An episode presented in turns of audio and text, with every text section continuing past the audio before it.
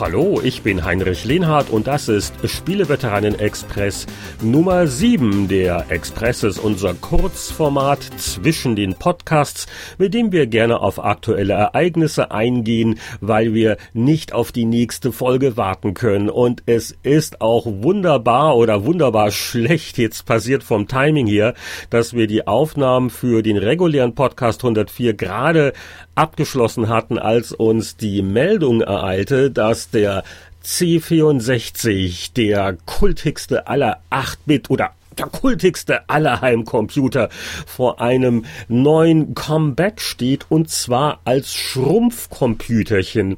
Ja, die äh, Verkaufszahlen und die eBay Mondpreise, die Nintendo mit seinen Minikonsolen erreicht, die wurden auch in anderen Teilen der Branche wahrgenommen und man könnte meinen, da hat jemand seinen Wäschetrockner nicht richtig eingestellt. Es wird alles geschrumpft, was nicht nied- und nagelfest ist.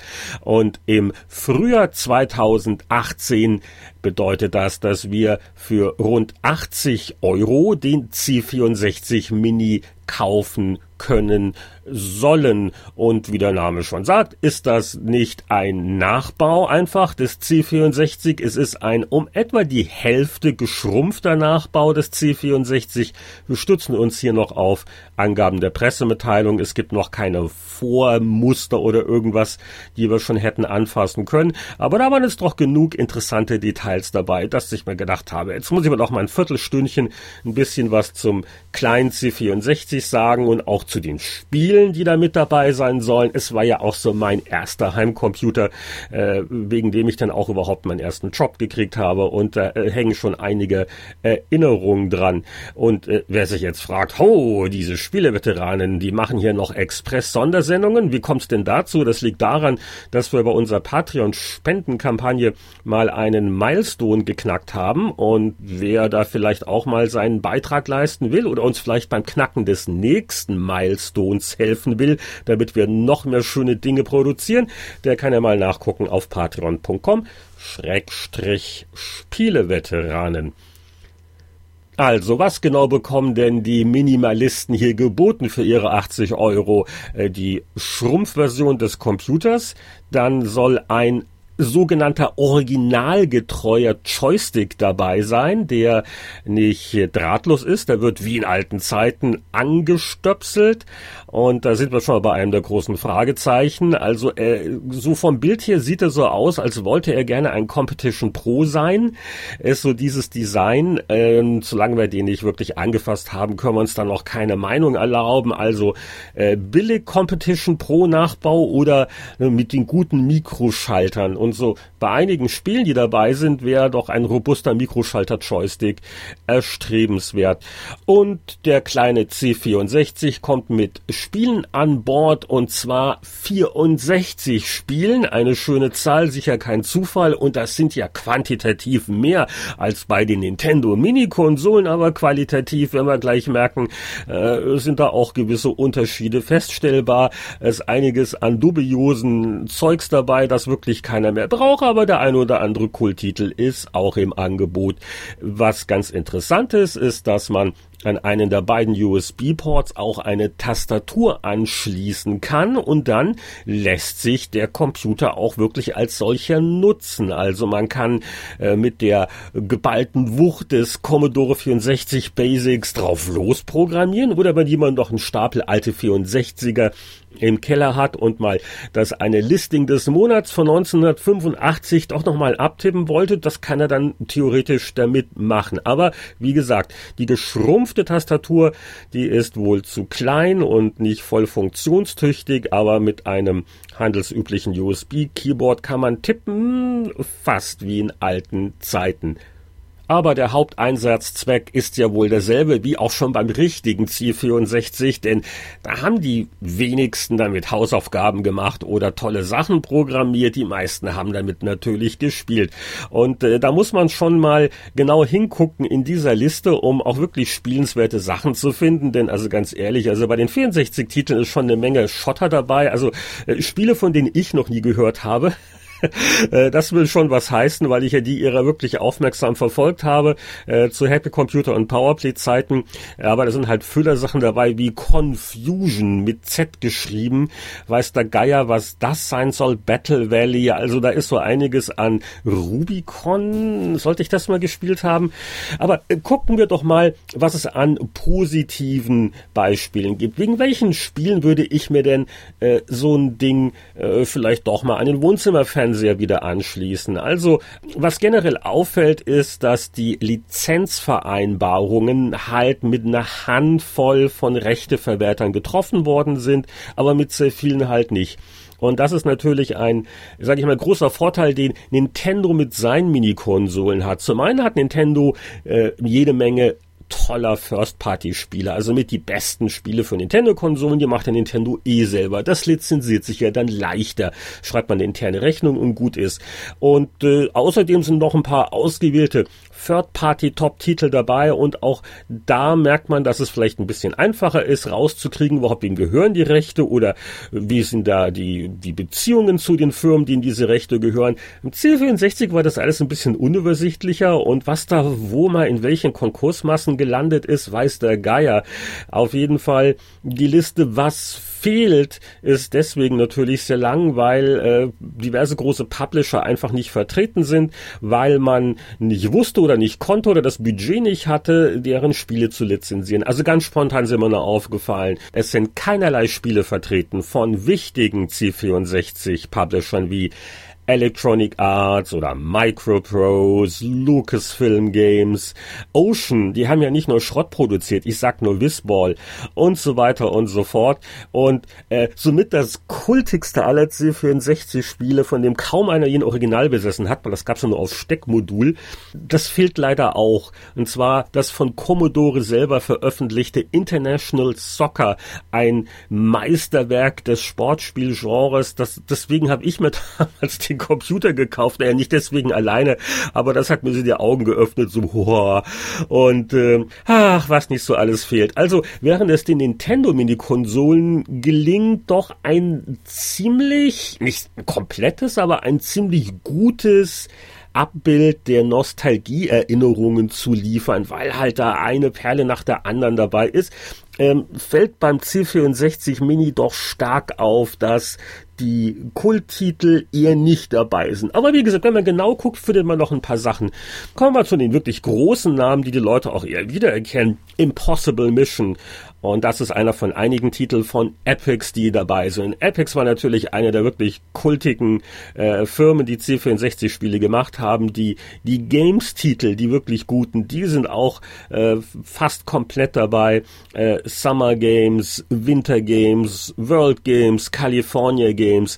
Also gerade wer da noch schöne Erinnerungen hat an diese ganzen Sportspiel-Sessions, der wird da ganz gut bedient. Ja, und ein anderer wirklich guter Publisher aus C64 Zeiten, das war Jusen.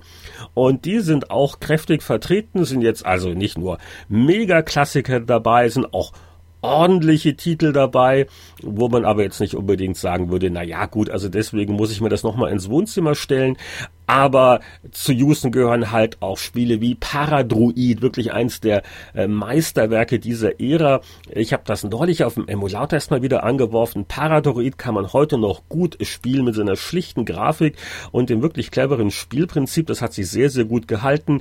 Äh, Uridium, das war ja dann das nächste Ding von Andrew Braybrook. Naja, das ist vielleicht ein bisschen mehr gealtet, aber immer noch ganz lustig, so als bockschwere Ballerei äh, kann man das äh, ganz gut aushalten. Ja, was ist mir noch aufgefallen? Äh, ja, aber Pitstop 2 natürlich noch ein Epics-Titel, äh, war halt der große Zweispieler-Hit. Und da muss man mal gucken, es ist ja nur ein Joystick dabei, äh, wie das ausschaut, wenn ich da wirklich mit einem Kumpel spielen will. Äh, was kostet mich das extra, um da einen kompatiblen Joystick noch zu erwerben? Äh, und bei Epics muss ich auch noch was anderes erwähnen. Ein Stück Spielegeschichte, fast die Temple of Apshai Trilogie. Sieht unglaublich primitiv aus, aber das war so eine der ersten Adaptionen des Rogue Hack Spielprinzips mit Grafik für frühe Computer, äh, wie, wie Commodore PET. Das wurde dann für C64 umgesetzt. Äh, mehrteilige Serie ist bei Epics draus geworden und das ja, es wird man jetzt nicht mit Diablo verwechseln, aber das ist so ein, so ein Stück Rollenspielgeschichte, die man auf die Art und Weise nacherleben kann. Oh, und nicht zu vergessen, Speedball 1 und 2, die brachialen, schmissigen Action-Sportspiele von den Bitmap Brothers, die habe ich vor allen Dingen als Amiga-Titel in Erinnerung, aber offensichtlich gab es da auch C64-Versionen, die mit dabei sind. Und dann gibt es ein Spiel, das war jetzt nicht schlecht, ich würde es nicht als Klassiker bezeichnen, war eigentlich ganz pfiffig, aber zum Kult wurde es wegen seiner Musik.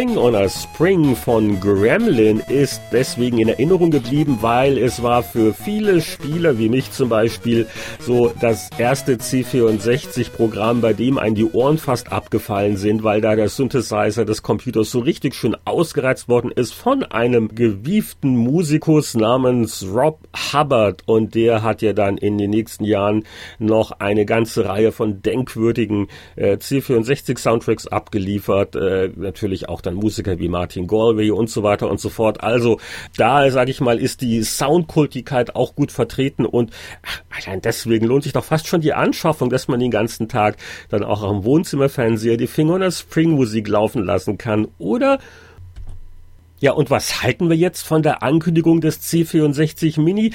Die Meinungen sind doch recht unterschiedlich. Also wenn man online so ein bisschen Kommentare liest, gibt's da natürlich zum einen die Hardcore-Fraktion, die sagt, also C64 spielen, das bitte nur mit dem Original-Brotkasten, Original-Verkabelung, am besten noch mit einem alten Fernseher oder Monitor. Und da muss ja auch das Original 1541 Laufwerk langsam, bedächtig, aber sicher die Daten rüber rüberschaufeln und da müssen die Geräusche alle 100% echt sein und sonst wirkt das alles nicht. Da mag was dran sein und wohl dem, der seine alte Kiste noch hat und die noch zum Laufen bringt, aber wer halt diese Option nicht hat, äh, für den ist das doch eigentlich eine ganz witzige Sache fürs Wohnzimmer und äh, erfordert halt auch keinen Bastelaufwand, weil es gibt natürlich auch Leute, die sagen, ach ja, und hier habe ich mein Raspberry Pi mit dem Retro-Dings und dann in das Gehäuse und dann wird das gelötet und das konfiguriert und dann läuft das alles wunderbar und da packe ich mir halt die Spiele drauf, wie ich will. Das mag ja theoretisch richtig sein, aber abgesehen davon, dass es einen nachts doch ruhiger schlafen lässt, wenn man offiziell lizenzierte und irgendwie bezahlte Spiele zockt, abgesehen davon ist es halt auch nicht jedermanns Ding. Also äh, will ich mir das wirklich antun äh, mit der Konfiguration und überhaupt und schaut es auch nicht einfach niedlicher aus, wenn ich halt da meinen geschrumpften C64 mir da hinstellen kann. Und äh, ich kann mir das durchaus vorstellen stellen. Ja, es ist natürlich nicht dasselbe wie früher, aber es ist ja vielleicht auch ganz gut so. Ähm, äh, ich meine, jetzt kann ich dann das System an einen modernen Bildschirm anschließen mit HDMI und das äh, halte ich doch für weniger authentisch, aber doch für die Augen auf jeden Fall besser, als dass ich da irgendwelche alten Röhrenbildschirme in der Gegend rumwochte. Also von daher, warum nicht?